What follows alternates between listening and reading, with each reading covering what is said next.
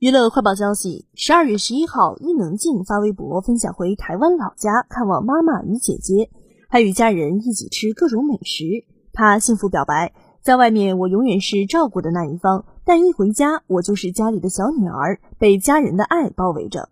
还感慨这里有妈妈，纽约有儿子，上海有老秦和米粒，能四处都有人可期待，请叫我小幸运。此前，伊能静老公秦昊被拍到与一女子饭桌牵手，二人疑似婚姻破裂。对此，他回应：“那女生是我的朋友，当天我也在场，他们的拍手就很哥们那种。”他现在真的是顶流了，一举一动受到瞩目，老公连握个手都可以上热搜，我终于等到这一天了。